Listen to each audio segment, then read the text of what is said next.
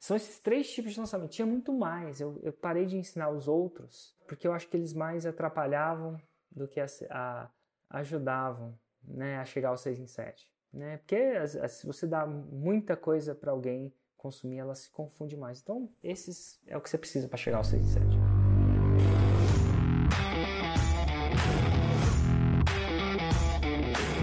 Opa, aqui é o Hugo Rocha e eu tô aqui com o Érico Rocha. E nesse episódio de hoje desse evento de aquecimento, a gente vai discutir sobre o tema os três tipos de lançamento capazes de gerar a sua independência.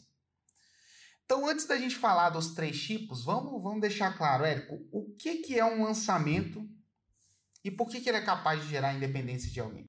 Então, tá bom. Lançamento é uma campanha de persuasão para gerar um comprometimento em um curto espaço de tempo. É uma campanha de persuasão íntegra, a maioria das vezes eu espero que seja íntegra, sem mentirinha, sem esqueminha, capaz de gerar um comprometimento de muita gente num curto espaço de tempo. Em, em linhas fundamentais, eles são, e se você quiser traduzir de uma maneira mais técnica, eles são gatilhos mentais cuidadosamente orquestrados em sequência. Vou escrever gatilhos mentais cuidadosamente orquestrados. Eu não sei se orquestrado já implica sequência ou não. Mas sim, né? É, Vou colocar em sequência só para Em sequência só para garantir, né? Cuidadosamente orquestrados em sequência para gerar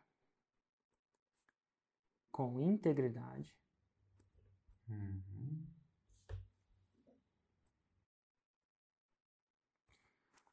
um, uma grande quantidade de comprometimento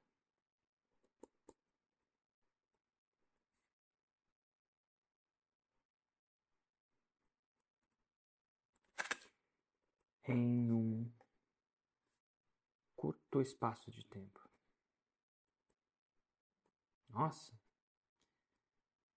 Em outras palavras, para gerar um 6 em 7. Não, 6 em 7 é um exemplo de uma grande quantidade de comprometimento, grande quantidade de vendas e um curto espaço de tempo que é 7 horas. Apesar de que muita gente já gerou 7 em 7, 7 em 1, que são 1 milhão de reais em um dia. Então esse grande é, é, é discutível, né? Tem níveis. Tem gente que já gerou 8 em 1. Esse ano já aconteceu algumas vezes. Isso é 10 milhões de reais em um dia. Então, é fazer isso. Então, o que, que é?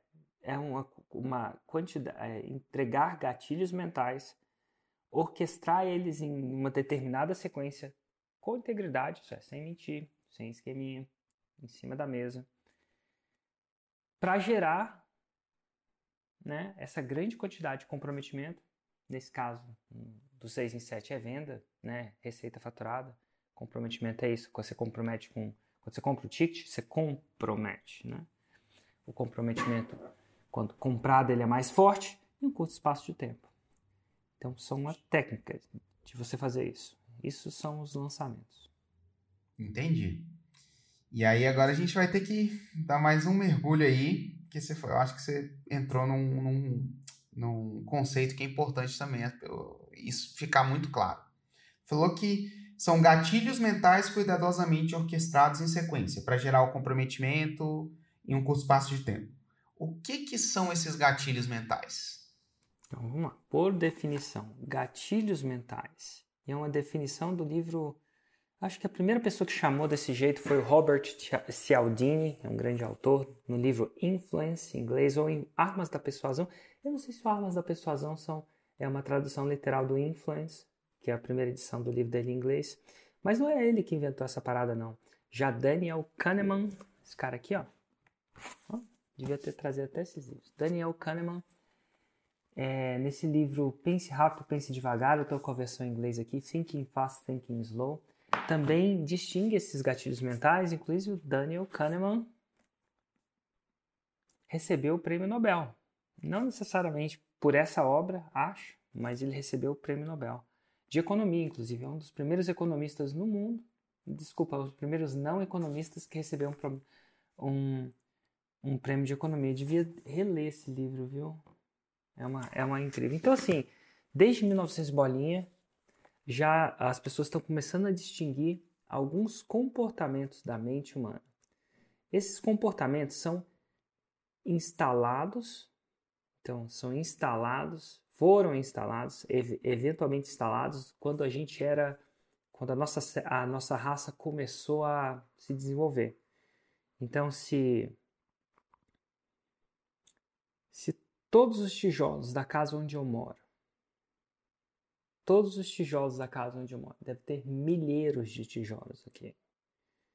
Fosse o tempo de vida, cada tijolo fosse 10 anos o tempo de vida da raça humana, esses últimos, é, esse último milênio, né, esses últimos mil anos, estou falando nem antes esses últimos mil anos, é um desses tijolos só. Então a raça humana, do jeito que a gente se desenvolveu hoje, biologicamente, evoluiu desde, lá, desde que a gente começou a chamar do Homo erectus, né, aquela coisa, tem milhões de anos. Milhões.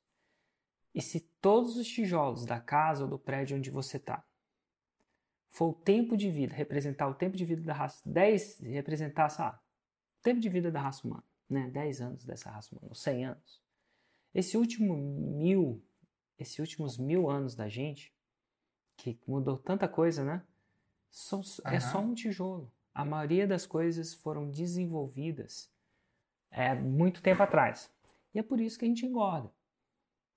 Antigamente, lá a gente comia, quando via muita comida, a gente comia bastante para guardar reserva. Porque não tinha todo dia. Só que o que, que aconteceu? Só que hoje a gente tem comida todo dia e a gente come ainda mais quando vê muita coisa, porque isso ainda está é um comportamento instalado na nossa mente comportamento de sobrevivência instalado na nossa mente. É um comportamento, isso acontece mesmo assim, querendo ou não. Isso leva a gente a pensar que a gente tem uma coisa interessante, a gente tem duas, duas mentes, duas partes cerebrais. Inclusive eu vi uma nova, vou até recomendar para você uma boa nova entrevista do Joe Rogan com o com ah, qual? É, Elon Musk. Ele fez outra? Tem um, ele fez outra. Ah. Massa. Tem aquela, aquela difamada onde ele fumou um baseado no podcast do cara, mas tem uma outra. Então dessa vez ele tá bem tranquilo, mas ele tá bem, tá bem uma boa entrevista. Então boa. a gente tem um sistema límbico, um cérebro mais instintivo. Esse, esse cérebro que quer comer mais. E a gente, né, esse cérebro que cuida da nossa sobrevivência. E às vezes ele erra, porque ele foi programado ele, as instruções dele foram programadas há milhões de anos atrás, onde as situações de temperatura e pressão eram diferentes de hoje. A gente tem uma outra parte do cérebro que chama neocórtex. Ela fica até sobre o sistema límbico, né? Sobre. Neocórtex frontal, enfim, fica sobre ela. Mas é um cérebro é um cérebro diferente. Eles, ele, um precisa do outro, tá? Eles têm funções diferentes, uhum. mas é diferente. Esse neocórtex permite a comunicação. Eu falo com você agora porque seu neocórtex processa isso. Cachorro não tem esse tipo de comunicação, é muito menos subdesenvolvido. O homem tem. A gente tem a parte racional, parte de prever o futuro, né? Prever, pelo menos é, estimar um futuro. É uhum. Então, o neocórtex, informação dada. Mas ainda muitas das nossas decisões são primitivas porque elas são tomadas pelo límbico, em sua grande maioria. O límbico tende a ser mais forte que o neocórtex. São dois. É, porque senão, se, se você se não fosse estatisticamente assim, tava todo mundo no peso. Porque ninguém quer morrer. Todo mundo sabe que engordar demais leva à morte, ninguém quer morrer. E no final das contas, as pessoas até aturam, mas no final das contas elas querem estar no peso ideal. A maioria das pessoas, mas não estão. Então existe, existe um, um conflito entre uma coisa que, ela, que o neocórtex dela quer, do racional dela, e que o, o límbico dela quer. Um exemplo muito interessante é um cara que, que inventou um relógio, acho que foi no um livro que eu li, eu não lembro qual, mas ele inventou um relógio para acordar, para acordar mais cedo, porque quando ele ia dormir, o neocórtex dele falou assim: "Eu quero acordar às 5 da manhã", ou que quer que seja cedo. Só que quando ele acordava, ele quem estava dominando a parada é o límbico. Então ele não acordava. O que, que ele fazia? Apertava o botão do snooze. Então ele inventou uma, um dispositivo que era um relógio que você bota embaixo da cama e durante a noite o relógio anda. Tem perninhas e anda. Rapaz! Ele corre primeiro, depois É, que ele apita. É, ele, ele, ele desce primeiro, você não dá tempo de se alcançar. Ele vai direto pra baixo da cama, esse Você não quando ele começa a tocar, você não sabe onde ele está. Então o único jeito de você realmente parar o relógio é você levantar de verdade. Então não tem como. Então o que, que é isso? É o, neo, é o neocórtex colocando uma armadilha para o límbico. Que ele sabe que na manhã seguinte quem vai estar quem vai estar controlando é o límbico. Então do mesmo jeito que a gente come demais, do mesmo jeito que às vezes a gente quer apertar o snooze, a gente tem esses dois cérebros. E os gatilhos mentais, eles entendem como o límbico funciona. E o límbico, na maioria das vezes, é o que mais forte. Tem mais tempo ali de casa. Inclusive, nessa entrevista com Elon Musk, ele está desenvolvendo uma coisa que se chama Neurolink. Que é um... Vai furar um buraco na cabeça, botar umas, uns eletrodos para você controlar uma terceira parte. Olha que louco, né? Você acredita que ele está Caraca. fazendo isso mesmo? Tipo um robô? É, ele Controlar um Na robô, verdade, você não. diz? é não, na verdade não. Ele acredita que o seu celular é um Ah, grande espaço, grande coisa de informação, né? Você tem acesso ao celular. Só que você só consegue acessar o celular talvez com a voz ou com Uhum. os dedos. Então, como se você tivesse um oceano de informação, de possibilidade, mas você só pudesse tomar ele por um canudinho.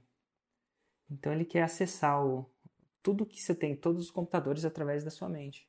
É muito louco. E ele pode mudar, tipo, ele pode pedir para você ter é, é, visão infravermelha. Pode carregar o GPS do seu celular nos seus olhos. Ou as pessoas que nunca escutaram começarem a escutar de novo. É interessante essa parada. É o terceiro nível do cérebro, né? É tipo rodar app por dentro, né? Mas enfim, dito tudo isso, a gente sabe que o mais primordial é aquele sistema limpo. Até o Elon Musk engorda, né? Ele não quer engordar, ele sabe, ele discute isso. Ele, ele sabe que engordar não é bom, inclusive ele fala que é uma das, aparentemente, segundo ele, é, acima do peso é um dos maiores marcadores de um sistema imunológico mais fraco. Então, quanto Aham. mais acima do peso você está, segundo o que ele fala, as pesquisas dele lá, mais menos você está propenso a, a resistir um- uma coisa tipo Covid, eles estavam discutindo Covid, né? Então, quanto mais acima do peso, mais menos. E ninguém quer morrer e todo mundo está acima do peso também. Inclusive, quando eu vejo o Instagram do Hugo e da Priscila, eu falo: Meu Deus, cara, como é que esses caras estão no peso? Porque só tem coisa boa lá, viu? Como é que vocês fazem? Hugo? Ah, Camarão, vocês fizeram aquilo, vocês cozinharam aquilo? Cozinhou, cara. A Priscila arrasa. Ela fez uma canjiquinha de camarão com linguiça. E aí, como é que vocês conseguem barriga de tanquinho assim? Depois você manda a fórmula. Vocês estão pensando- muito bem, meu. bom, tem que vender isso aí. Ah, ó, acesse o e-mail aí. Pô, eu falei isso mapa, eu fiquei de, babando na canjiquinha. Canjiquinha, eu não sabia nem o que era, mas era muito bonito. Mas enfim, o fato é que existem esses gatilhos mentais. E o Daniel Kahneman também, assim como outros autores que a partir dele, se não me engano, ele foi, acho que foi o cara que mais começou a explicar isso que ele chama de vieses, falácias mentais. E vem o Robert Cialdini e começa a explicar de gatilhos mentais, ele explica isso. E agora, a grande sacada é que eles são coisas que a gente faz automaticamente. Comer. Quando tem, quando a gente tem muita comida na nossa frente, principalmente açúcar, né? Que é, ou grandes quantidades de gordura, né? Concentrada, a gente tende a comer mais do que deveria. É, para sobreviver, né? Então aí, a, a- a gente, mas ele começou, o, o, o Cialdini e o Kahneman começaram a mapear esses gatilhos mentais. Porque esses gatilhos mentais levam a ação quase que naturalmente. Então, a fórmula de lançamento são gatilhos mentais, cuidadosamente orquestrados. Então, se elas são cuidadosamente orquestrados, essa metodologia não fala com seu cérebro racional. Ela ela está procurando falar muito mais com o seu cérebro primata, o seu sistema límbico, porque ela fala através de gatilhos mentais. Dá uns exemplos de gatilhos mentais. Vou começar com o mais fácil de entender: escassez. Quanto mais escasso alguma coisa é, mais valor ela tem. Uhum. Verdade. Quanto mais escasso aquela coisa é, mais valor ela tem. Tem uma, tem uma coisa que é os últimos ingressos são sempre mais, mais desejados do que os primeiros ingressos. Quanto mais escasso ela é. Por que, que diamante vale muito? Porque é escasso, oferta e procura. Mais valor Aham. ela tem. Quanto mais escasso, mais escasso ela é. Então a fórmula de orçamento tem escassez. Reciprocidade. Quando você faz alguma coisa de bom para alguém, essa pessoa fica agradecida. Tanto é que a palavra em português para agradecimento é obrigado, Obrigado. que vem de Miss- que vem de Obrigação, não.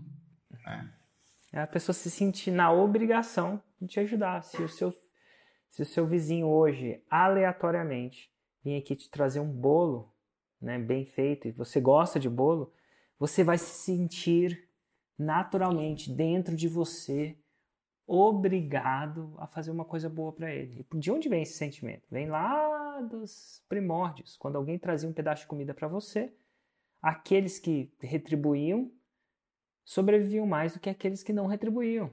Então, as pessoas que tinham essa pré-programação cerebral, elas iam Aham. tender a ser a sobreviver mais, reproduzir mais, eventualmente depois de milhões de anos, é literalmente milhões de anos, a gente tem esse sentimento louco. Inclusive, quando uma pessoa que você não gosta faz uma coisa boa para você, você se sente mal, mas ainda se sente obrigado em, em retribuir. Exatamente. Mesmo racionalmente não gostando daquela pessoa, você sente, ai, que desgraça, eu não queria que essa pessoa tivesse feito uma coisa boa para mim. Porque agora eu sinto. Exato. Você vai esse sentimento incontrolável.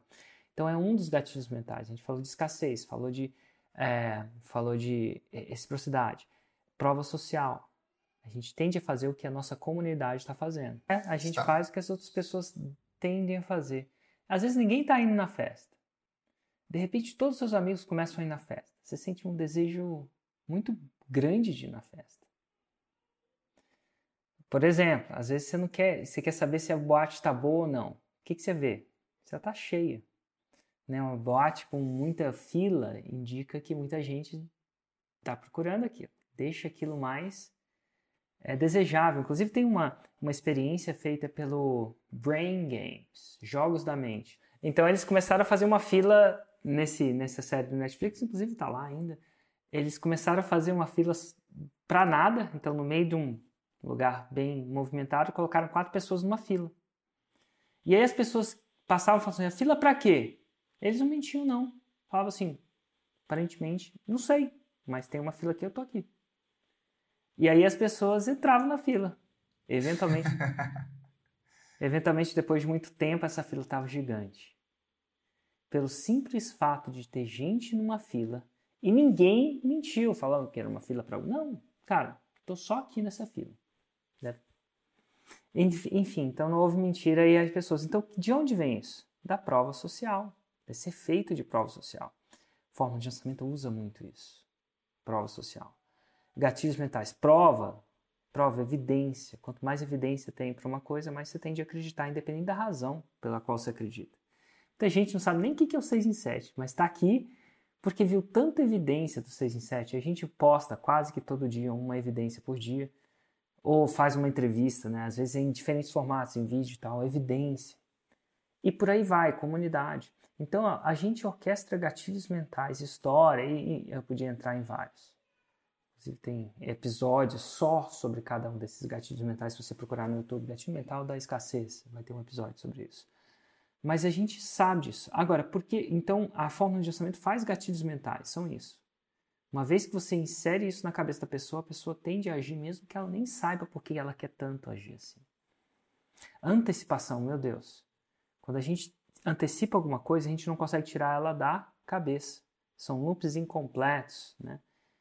Eu acho que chama sai. Tem até um, um, um eu esqueço o nome, mas tem até um, um, um comportamento nossa, tem um barulho muito grande aqui em casa, minha família tá louca. Você consegue escutar ou só eu? Só não, consigo também. Um chiadinho. Aqui pra mim tá um chiadinho de leve. Tá menos do que pra mim, né? Aham. Deus, cara, hoje o meu filho acordou, ele é bem mais intenso do que hoje. Ele geralmente faz café comigo, e aí ele faz café, moer o café, né? Não faz café. Sim, Ele sim. tem três anos. E aí é o seguinte, eu quando vou fazer o café, se ele tá perto, ou acho que tá perto, eu chamo ele para ele fazer. Mas às vezes ele tá dormindo, e eu começo a fazer. Meu, quando eu acabei de moer o negócio, ele desceu. E aí, quando você faz o café na frente dele, sem ele ver, ele transforma em Munra. Incrível Hulk. Antigos espíritos virou incrível Hulk, o Munra e tal. E, e é, de- é difícil voltar ao normal, né? Então, Aham. eu acho que isso. E agora ele tá um Munra de ser eterno. Mas enfim, é, coisas, coisas da infância. Mas enfim, a gente tem muitos gatilhos mentais, mas eu falei, são gatilhos mentais cuidadosamente orquestrados em sequência. Por quê? A gente descobriu, até então os gatilhos mentais estavam lá. Só que aí a gente descobriu como aplicar eles. É interessante, né? Tem dois livros Aham. massa, quer ver? Ó? Deixa eu ver se eu tenho os dois aqui.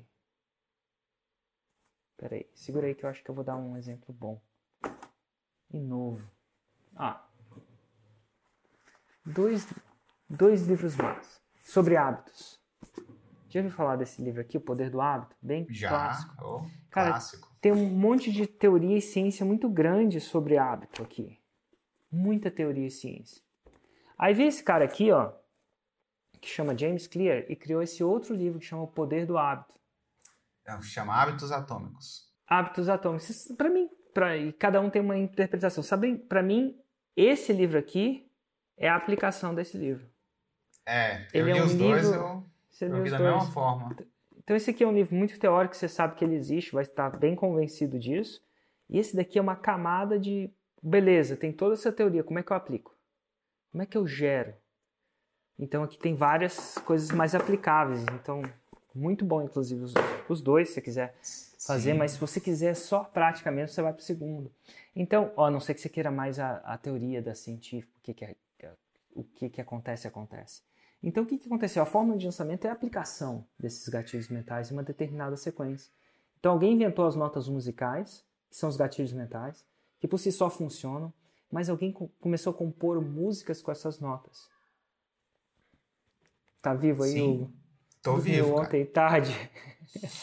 Ah, não, é mais tarde, né? Eu- Essa noite aí o Daniel deu uma acordadinha. Mas tamo aí, tamo aí, bora lá. Eu, eu também. Então, vamos lá. Então, aí o que, que acontece? A fórmula de lançamento é, é essa execução de várias músicas. Então, tem várias músicas e não só músicas, escalas. O que, que é escala? São princípios de combinação de notas musicais que soam bem. A escala maior, Dó, Ré, Mi, Fá, Sol, Lá, Si, Dó clássica, né? mas não é a única escala que tem. Tem a pentatônica, mais usada no blues. Então, para quem estuda, entende a diferença. Então, o que, que Aham. difere música de barulho aleatório? Se meu filho começar a tocar o piano aqui ele não sabe tocar piano, vai só barulho. Eles não obedecem essas leis, esses princípios. que São notas em uma determinada sequência. E, e quando você executa o princípio de uma escala, você pode tocar uma música. Então, há várias músicas na mesma escala. Então, a fórmula de lançamento passou a ser essa parada das escalas musicais dos gatilhos mentais. E sim, lá dentro eu, explico músicas também. Porque num processo didático de você ensinar música, eventualmente você vai ensinar uma música específica. Mas eu não só ensino a música, eu ensino por que, que a música funciona. Então, no começo, você começa a tocar músicas ensaiadas, né, já pré-compostas, mas não é só isso. Muitas pessoas confundem. O que está por trás é a sequência. Isso que me possibilita fazer um lançamento completamente diferente em cima da escala. São gatilhos mentais feitos em sequência. Então vamos dar um exemplo de uma sequência, só para você entender. Não adianta você gerar escassez sem gerar desejo ou reciprocidade ou prova social. Desejo se gera com prova social. Por exemplo, se você gerar escassez sem reciprocidade, sem isso, a pessoa, ou sem desejo, a pessoa não vai funcionar. Ah, essa é a última câmera de vídeo do mundo. Compra aqui por um milhão de reais. Ué, um, desejo não faz diferença nenhuma. Então a escassez tende a funcionar melhor quando aplicada no último passo. E por aí vai. Então é um exemplo de gatilhos mentais. A sequência dos gatilhos mentais tende a influenciar o resultado final dessa música. Então foi aí que a fórmula funciona. Show, cara, show de bola. E, e aí a gente chega na pergunta que é o tema do, do episódio. Então, quais são os três tipos de lançamento que existem? Total. Eu aconselho, isso não, você não precisa fazer isso. Pra, na hora de fazer o 6 em 7, a gente descobriu uma sequência de lançamentos de um mais complexo para um menos complexo. Desculpa, do menos complexo para o mais complexo. Então, o primeiro lançamento que existe é um lançamento que chama lançamento semente. A intenção dele não é fazer o 6 em 7. A intenção dele é você construir um mínimo produto viável antes deles e vender ele antes de ele existir. Nele você testa o produto e a oferta. Quando eu falo testar, você precisa de um ser humano comprando para você testar o produto e a oferta. E tem pessoas que querem testar com mais vendas e tal. Eu, eu tenho uma escola diferente. Eu, eu gosto de testar com uma venda. Acho que tem uma transformação do zero vendas para uma venda. Então, basicamente é o seguinte: é o primeiro tipo de lançamento que você vai executar quando você nunca vendeu online ou quando você não tem o produto que você vai vender online, também é possível, ou as duas coisas. A maioria das pessoas começa quando nunca vendeu e nunca vendeu ou não tem o produto. Ele possibilita você, então vamos começar pelo não tem o produto, Eric. Como é que eu vendo alguma coisa que não tem? A gente falou já que acho que foi no segundo episódio sobre um, o veículo para fazer o 6 em 7, né? Tem o veículo do veículo. Mais eficiente são produtos de informação. Já falei isso. Se não, se você não ouviu isso, volta lá no segundo episódio, que eu não sei como é que chama, mas está lá no Telegram, o áudio dele. Então, ele, quando você vende informação, é possível você vender antes de ter. Quando eu vendo um evento, a gente pré-vende, né? O evento não existe ainda. Ele só vai existir quando for entregado, um show de música. A mesma coisa é uma aula de informação. Então eu aconselho as pessoas venderem antes de ter. Por quê? Um, para não procrastinar a produção. Senão eles vão entrar num efeito que acontece muito com o livro, cara, demora muito, perfeccionismo e tal. Eu, eu aconselho ele a entrar no campo de batalha cedo. Dois, para ele ter o feedback já de uma pessoa real no produto. Pessoas reais. E não do que ele acha que é. Operando do que acha que é. Teve uma, uma parada ontem que eu estava treinando com a Pink, eu perguntei, ó oh, Pink, qual foi a maior objeção do seu produto quando você vendeu? Pink, quem não sabe, é minha treinadora, às vezes ela lança também. Ela acha que é isso, acha que é aquilo, acha que é isso, ela acha que é aquilo. Da conversa, durante um burpee, minha mente não funciona muito bem, não. Mas eu alucinei que ninguém... Entre um burpee e outro, que minha mente não funciona muito bem, eu alucinei que ela não falou com ninguém que não comprou. Ela estava especulando na cabeça dela. E a gente, no começo, especula errado. Porque se a gente especulasse certo, a gente saberia a objeção e teria matado ela. Então não perguntou para alguém. Aí, durante o burpee, ela me veio e falou assim: Ah, já sei, Érico. As pessoas têm medo de não aplicar. Eu falei assim: É mesmo? Como é que você descobriu isso? Aí ela falou assim: A fulana que comprou o produto falou. Essa era a objeção que ela tinha. Eu falei assim, hum, que interessante. Não é uma objeção. Porque ela comprou. Então não é uma objeção real. Então eu acho que o lançamento semente, que é esse lançamento que a, que a Pink fez, dá a oportunidade de você saber essas objeções reais. Como é que você sabe? Perguntando perguntando. Eu não fiz isso ao vivo lá na hora, porque entre um burpee e outro a gente não sabe como é que faz. Mas eu falava assim: alguém viu o lançamento? Fala aí por que, que não comprou. É tipo isso. Né? E a pessoa no comentário fica muito. As pessoas são diferentes nos comentários, né? Elas falam mesmo. Sim, então, tem aquela... Se perguntar um a um, ela fica com medo de deixar a Pink chateada ou não e tal. Mas enfim, o fato é que o lançamento de semente dá a oportunidade de você jogar alguma coisa no mercado e colher feedback real, tanto das pessoas que compraram, quanto das pessoas que não compraram.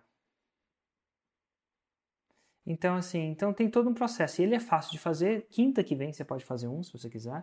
Ele não necessita, não necessita de vídeo, né? Não, não necessita de vídeos gravados, ele é feito ao vivo. até pela simplicidade de entrega.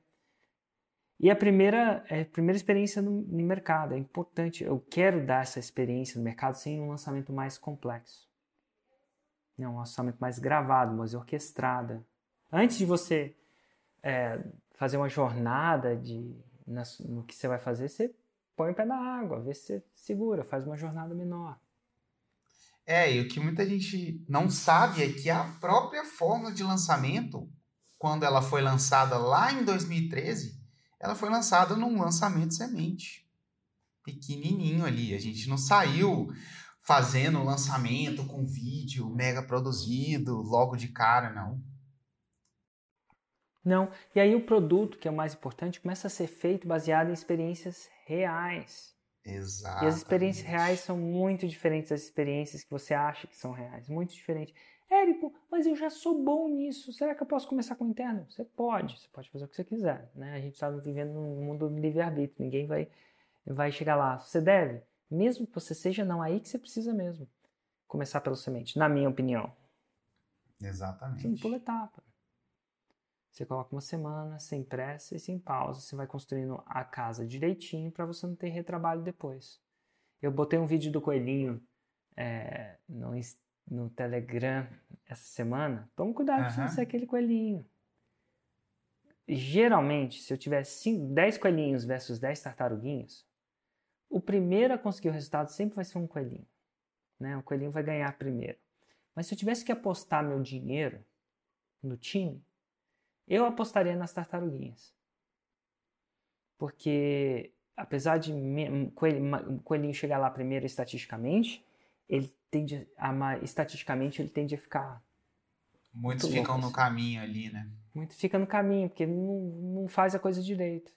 Nesse caso, precisa fazer a coisa direito. É, eu sou um coelhinho. Eu posso dizer isso. Nesse, nesse quesito, eu me comporto como um coelhinho. Em outras coisas eu me comporto como uma tartaruga. Mas esse é o lançamento semente, é importantíssimo. É o primeiro lançamento, ele pré-financia a, a sua a sua a, a, sua criação do produto, né? Porque você vende ele antes de ter, e ele serve para perder a virgindade mesmo. Perder a virgindade da oferta e do produto. Da entrega do produto. Você perde a virgindade. Você só vai lá para perder a virgindade. É o primeiro beijo. Não vai ser o melhor, provavelmente. Mas é o primeiro beijo. Você precisa tirar isso do seu do seu ecossistema. Aí depois você vai para o lançamento interno, mais complexo. Porém, é ali então, que vem o segundo tipo de lançamento, né? Lançamento interno. Lançamento interno, mais complexo. E, e geralmente você já está indo com esse lançamento com algumas evidências, uma ou mais evidências. Você já está indo para esse lançamento com a experiência do semente. E ele é mais complexo porque ele não dá um vídeo só. Não, não, é só um, ele é feito em três a quatro tempos, né? Você vai, você manda um vídeo, depois um outro vídeo, depois outro vídeo. Na maioria das vezes as pessoas que vêm nos lançamentos sabem esse lançamento que eu estou fazendo na semana da independência é um lançamento interno. Então é clássico o lançamento interno. Um outro tipo de lançamento que tem é o lançamento relâmpago que ele é o mais fácil de fazer. São quatro meses. Inclusive, eu postei um, um testemunho no Galera Raiz de uma aluna da Fórmula de Lançamento. Fórmula de Lançamento, não é nem insider, tá? Fórmula de Lançamento. Que uhum. fez o melhor dia de vendas da empresa dela dos últimos 13 anos, que foram 42 mil euros. Acho que foi euro, tá? Se eu não digitou errado, eu acho que entendi que foi euro. Com lançamento relâmpago. Então, o lançamento relâmpago, ele é um lançamento de geração de caixa. Ele gera caixa rápido. Quatro, quatro quatro, quatro e-mails. Qual que é a desvantagem dele se ele só gera? Senão a gente só fazia ele, né? Se você usar demais, ele tende a parar de funcionar. É tipo antibiótico. Você usa quando precisa. Mas se você usar demais, ele para de funcionar. O lançamento interno, pelo contrário, né? Ele é mais difícil, é mais protetor, mas ele é que nem um bom vinho. Quanto mais você, é, não é quanto mais tempo você usa, mas enfim, quanto mais você usa, melhor ele fica o lançamento relâmpago não é quanto mais você usa, pior ele fica. Então você tem que usar com parcimônia, que nem antibiótico. Só quando precisar. Ou quando você quiser uma injeção de caixa rapidinho ali. Né? Então, é, faz tempo que a gente não faz. Não faz. A gente tem feito umas é. vezes. É, é. Mas assim, é bem, é bem raro. E bem mais raro. E o lançamento interno fica melhor, ele fica maior com o tempo, se você faz ele direitinho. É o lançamento relâmpago. E a diferença é que o lançamento relâmpago não dá para ser um produto novo. Tem que ser um produto que já foi vendido e que você já tem clientes, cujo valor já é pré-estabelecido. Isso é primordial. Então você vai usar ele. A quem está começando do zero não tem como começar pelo relâmpago. Então você tem que conquistar o relâmpago. Então eu posso agora soltar um relâmpago agora e fazer caixa. Em quatro e-mails. Eles aqui em poucos minutos e bum. Ah, vai, vai gerar caixa. É, só que é porque eu já, constru... já executei os outros lançamentos, já vendi alguns produtos, já estou no mercado. Então, se você já é um empreendedor convencional e tem clientes, lançamento relâmpago é uma opção para você. Você não está começando do zero. Você pode amanhã, literalmente, criar uma geração de caixa até sexta-feira que represente cerca de. Tem muita gente que reporta isso, né? Uhum. Eu não tenho uma, eu não, eu não estou auditando faturamento de todo mundo, mas que faz esse tipo de lançamento fora dos meus programas de mentoria, né? mas cerca de um mês de faturamento em quatro dias, geralmente. Geralmente que eu falo assim, geralmente é o que eu ouço esses relatos, tá? Então, assim, são esses três tipos de lançamento. Tinha muito mais. Eu, eu parei de ensinar os outros, por enquanto, porque eu acho que eles mais atrapalhavam do que a, a, ajudavam né, a chegar ao 6 em 7. Né? Porque se você dá muita coisa para alguém consumir, ela se confunde mais. Então, esses é o que você precisa para chegar ao 6 em 7. Exato. E o que eu ia falar é 90, esse era o 95 da coisa, tipo, cara, era os 5% que dava 95% do resultado, eram esses três, então os outros eram só marginais. Show, cara. E pela sua experiência, quais são os erros ou os ou um erro primordial aí que a galera normalmente comete quando elas começam a lançar ou quando elas pensam em lançar? Ela geralmente começa. Esses erros são cometidos antes. Eu vejo até naturalmente os erros das outras pessoas. Elas, primeiro, elas não fazem a fase 1 e 2. Ou fazem só um, mas não fazem a 2 direito. A 2 é a construção de audiência. Elas pulam a 2. Então elas vão pular coisas que eu estou falando para elas fazer na 2 mas elas vão esperar o resultado do 6 em 7. Porque a 2 a dois é fundação, é fundamento. E a gente naturalmente nas nossas artes, a gente tende a fazer querer fazer menos fundamento, mais das firulas. Né? Se você está falando do crossfit, você vai querer fazer mais aqueles movimentos bonitos, tipo um muscle up, né? um, um do que um hollow rock, né? Você, vai, você não vai querer ficar só agachando, que é a coisa mais básica. Você não vai querer aperfeiçoar o seu agachamento. Exatamente. O que, que você ia falar? O próprio cara do... É, o Ben Bergeron, ele fala que muitas, a galera do CrossFit, às vezes gosta de discutir estratégia, né? O cara vai para uma fazer um exercício, ah, não, eu vou quebrar tem que fazer 100 barras. Não, eu vou quebrar assim, assado, vou descansar tanto tempo. E aí ele fala, cara, todo mundo adora discutir estratégia. Só que ninguém. Tipo assim, tem muita gente que passa um tempão estudando e discutindo estratégia e não passa um tempão estudando e discutir, é, é, construindo a base mesmo. Cara, você tá treinando todo dia para conseguir fazer 50 barras sem quebrar? Porque no final das contas é isso que vai fazer você ganhar um campeonato, não é você saber é que você tem que quebrar louco, de tanto em tanto. Nossa, é e muito às louco. vezes.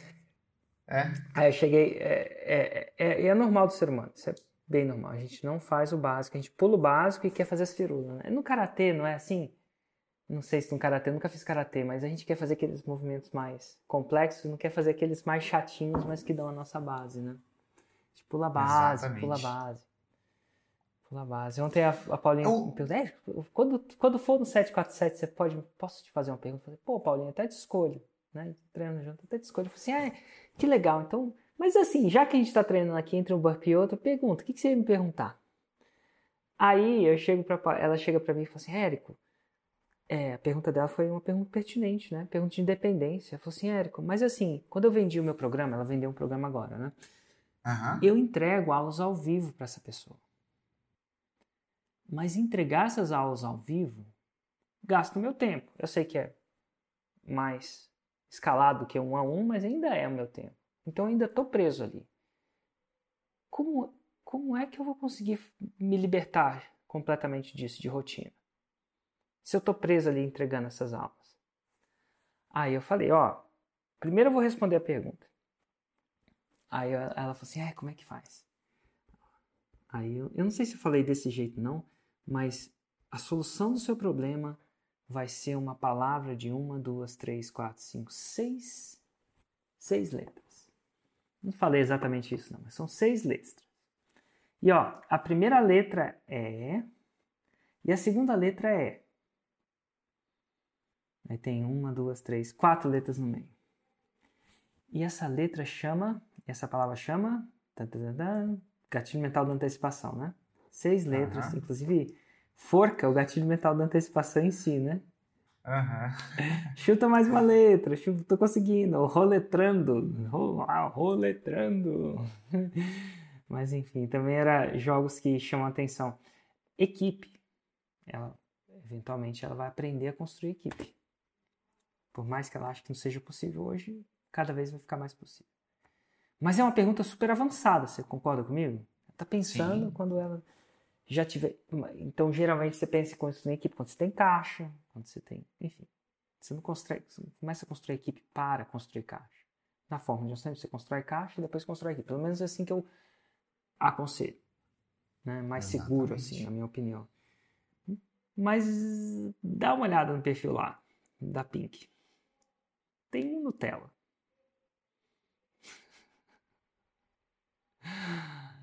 E deve ter em algum outro lugar. Né, ela acho que ela botou em outro perfil. Será que ela tá fazendo os Nutella? E os raízes dela? Os raízes não são nenhum raiz que tá no perfil dela. São exemplos de treino, que não é raiz. Então, se você for parar para pensar, não é, não é mesmo. Aham. É só uma amostra da técnica. Uma amostra da técnica pura e simples não é um raiz. Pura e simples não. Tem que ter empacotamento. Tem que ter rasga... não tem gatilho nenhum, né? Se eu pegar a amostra da técnica e fazer uma auditoria de gatilhos naquele raiz, eu vou encontrar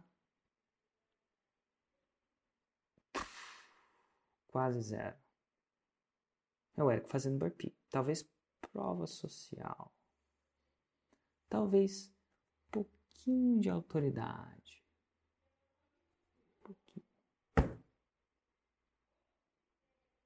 Inclusive, quando você coloca a prova da técnica muito antes, muita coisa, até desvende, né? Sim. Porque é puro sofrimento. Sem ter Só vai construído valor ainda. sem ter construído valor ainda. É tipo você pegar a descrição de uma, uma mulher, por exemplo, só falar o sofrimento. Não, casamento tem coisas boas e coisas ruins, né? Coisas boas coisas ruins, né? Tem as partes fáceis e as partes mais difíceis. Conviver junto não é simples. Nem pra Sim. ela, nem pra você e tal. Imagina se só pega as picuinhas. Só as coisas ruins. A pessoa casa. Difícil. É que nem ter filho. Imagina se eu só falar o que, eu que falar eu exatamente. se eu Só falar falar as partes difíceis. Só a parte difícil, que não dorme. Ontem o meu filho fez cocô no meio da sala. no meio da sala. Nossa, é Nossa senhora. Ele, ele tá com prisão de ventre agora, então ele ficou com, ele tava indo bem pra desfraldar e ele começou a ter medo. Natural, né? Ele teve prisão de ventre, ficou com medo de fazer cocô, basicamente. Enfim, agora eu tô e, e tem a outra amiga nossa, enfim, aluna nossa que o filho comeu um pecinha. E ela teve que ficar catando por mó tempo pra saber se saía, né? Porque senão ia ter que dar, fazer outra coisa. Imagina. Imagina se eu só contar isso. E é isso que ela faz todo dia. Só o sofrimento. Entre a vitrine dela não pode ter só o sofrimento. Você pode ter cerca de o sofrimento. Senão a pessoa acha que é mágico. Mas a vitrine não é só o sofrimento. Se eu entro na vitrine do AG, eu vejo 90%, o águia weight against gravity, 90% de destino de antes e depois do que sofrimento. Não tem gatilho mental. Então, uma pessoa gera. Qual que é o erro? O erro foi no lançamento. Ela vai achar, ah, falei uma coisa errada no lançamento, fiz isso, aquilo. É normal. Mas o erro veio na base. Na base, na, na pré. E, e, e, e ela está no caminho certo. Porque ela errou, graças a Deus. Que ela vai se sentir bom Ela do erro. pode corrigir. Você sente, você aprende com erro muito mais. é. Mas você está entendendo que não tem, não tem destino. Não, se eu entro no, no, no Instagram dela hoje, eu não vejo destino. Eu não vejo Roma ali. Eu só vejo o sofrimento que é para chegar a Roma. Então eu mostraria alguns desses. Mas eu não ficava enfiando o dedo na ferida, não. A minha vitrine é um pouco diferente. Nada de errado, é vitrine. Ô, cara, você vai vender um negócio, tem que fazer uma vitrine boa, né? Com integridade, limpinha. Pô, tem que estar limpo, né? Se o seu, se o seu, né, tipo, seu restaurante tá limpinho, bonitinho. Mas é muito Roma. Então o lançador pensa Roma, Roma, Roma, Roma, Roma. O expert pensa sofrimento, sofrimento, jornada, jornada, jornada, jornada, jornada, jornada, jornada, jornada, jornada, jornada. E naturalmente ele faz isso. Mas o erro está onde? Está antes. Não erro. Os vários parafusos a apertar estão geralmente antes. Então, e é uma, uma coisa normal. Eu falo isso de uma coisa que está acontecendo ao vivo aí para você, ao vivo, né? Em tempo real. E sempre e vai continuar acontecendo, porque eu vou continuar falando e a natureza do ser humano vai continuar pulando essas etapas. E é o, porque ela é natural da, da, da pessoa. E é por isso que ela precisa de sete lançamentos. Eu estava até aqui anotando, peguei um caderninho novo, inclusive. É. Acabou com outro? Acabei, cara, você acredita? Então, ó, a Patrícia demorou 15 lançamentos. O Roberto, 6. Ah, Nanda, não lembro. Tem que ver. O Felipe foi rápido, cara. O Felipe, eu acho que foram 6 também, não sei. Foi bem assim. Ah, Nanda, Nanda demorou uns dois anos. Dois anos é o que eu lembro. Mas enfim, então demora para você sacar essas coisas. Para você levar o simples a sério. Então a gente fala, a gente fez da- das leis, né? Que o difícil é fazer o, o difícil é fazer o simples. O difícil é fazer o simples. Esses são os princípios. E, e por mais que a pessoa ache que ela está fazendo, está fazendo, é só ela onde está. O difícil é fazer o simples. E o difícil é levar o simples a sério. A sério. São duas coisas. No- na fórmula vai ser isso. A pessoa vai tender a fugir. E, e começa aí na fase 2. Na fase 1, um, talvez não. Mas na fase 2 ela vai, vai tender a, a fazer o que ela veio na cabeça dela. Engraçado que as pessoas não, não olham, né? Assim, é só repetir o que eu estou fazendo, transportando isso para o nicho dela. Eu faço isso ao vivo. Eu estou fazendo isso agora ao vivo. É só trans, transferir a nota tocada numa guitarra para a nota tocada no piano. É a mesma nota. Só é soa diferente, para muita gente é completamente diferente, mas não é. Sim, tem umas coisas que dá para fazer na guitarra que não dá para fazer no piano, pela natureza das cordas, como é que você, né? Mas enfim. Aham. Mas 90% eu tô fazendo. Ao vivo. 99%. E eu não espero se acertar de primeira, não. Mas, pô, se o seu Instagram tá muito diferente do meu, tem alguma coisa errada. Tem uma chance de ter alguma coisa errada. Não é que naturalmente tem alguma coisa errada, porque eu tô num nível muito avançado. Tem, tem que tomar cuidado só com isso. Mas se o seu Instagram tá muito diferente do meu, tem alguma coisa errada tem uma chance de coisa errada. Se a sua construção de audiência está um pouco diferente da minha, tem uma chance de coisa errada. E é por isso que as pessoas demoram anos, às vezes, para ver isso. Normalmente, Mas, quando... quando elas veem a primeira vez, elas não esquecem. É aí que tá. Tem uma vantagem disso tudo, tá? Quando você vê a primeira vez, você não deixa de fazer. Fica assim, ó. Parece que é o 6 em 7 é bem isso. É, você vê uma vez, aí você vê, será que, é, é- será que é isso mesmo? Aí você faz de novo. Você faz a terceira vez, acabou. Assim, tá. E, e aí você volta e fala assim: Nossa, eu volto e entrevisto as pessoas. Hoje eu vou entrevistar alguém. E não, não sei se ele vai falar exatamente isso ou ela vai falar exatamente isso. Ela vai falar assim: Érico, se pudesse voltar e falar comigo dois anos atrás, eu falo: segue a forma. É engraçado que eles falam isso. É, voltando, então é isso. Então a pessoa volta e ela não vê. E ótimo, você tem que ter paciência, porque quando eu também vou fazer as coisas, eu faço a mesma coisa. Ela fala para fazer o burpee de um jeito, eu faço de outro. E ela fala de Sim. novo, eu faço de outro. Por quê? Porque cansa fazer do jeito certo, né? Sim. ó. Só que no longo prazo você deve economizar energia. Isso aí, cara. Então, erro é pular a etapa, principalmente a etapa que não é evidente. Um lançamento é evidente. É, Muita gente fala, ah, e se copiarem vocês? Cara, eu quero ver copiar o tanto de conteúdo que a gente faz e publica e impulsiona. Tamanho da nossa audiência. Isso nunca ninguém É, como- copia, por exemplo. É, ninguém copia os seus resultados Os resultados difícil. que a gente gera. É. pra gente, pra outra pessoa. É interessante isso, ninguém copia o resultado.